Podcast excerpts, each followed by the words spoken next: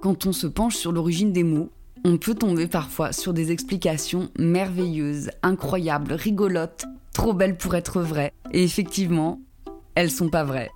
C'est toujours un peu décevant, moi dans ces cas-là, je me refais un thé en regardant tristement dans le vague.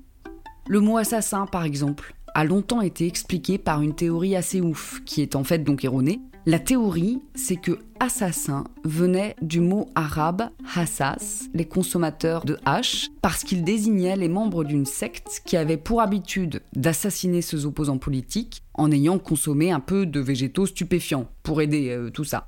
Mais cette étymologie, séduisante, est vraiment remise en question depuis quelques années. Il y a pas mal d'autres explications potentielles, dont une qui estime que le mot assassin viendrait effectivement de cette secte, mais depuis un autre mot, asas, qui veut dire la base, le fondement, dans le sens que les membres de cette secte étaient des fondamentalistes religieux.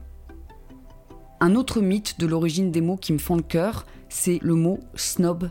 La légende, c'est qu'il signifiait ciné nobilitate, du latin donc, pour dire sans noblesse, et que cette mention aurait été apposée à côté du nom des élèves de Cambridge qui n'étaient pas issus de l'aristocratie.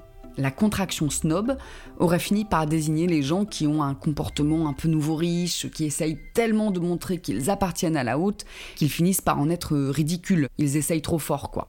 Et en fait, c'est pas vrai. La vraie histoire est un peu moins parfaite. Dans les premières traces écrites qu'on a de ce mot, il sert à désigner un cordonnier, sans autre sous-entendu. Un peu plus tard, au début du 19e, il désigne quelqu'un qui n'appartient pas aux classes supérieures de la société, et doucement à partir de là, il commence à désigner quelqu'un qui essaie désespérément de s'acoquiner avec des gens d'une classe sociale supérieure, puis il désigne celui qui refuse totalement de fréquenter la classe sociale inférieure, qui regarde les gens plus pauvres que lui avec mépris. Ces explications sont parfois inventées pour rire, et puis elles restent, voire elles supplantent la vraie explication parce qu'elles sont tout bonnement plus amusantes, plus cohérentes, plus faciles à retenir que les fausses. Il peut aussi s'agir non pas de blagues, mais d'erreurs de bonne foi de la part des savants qui travaillent sur l'origine des mots, qui n'ont pas eu accès à une information par exemple.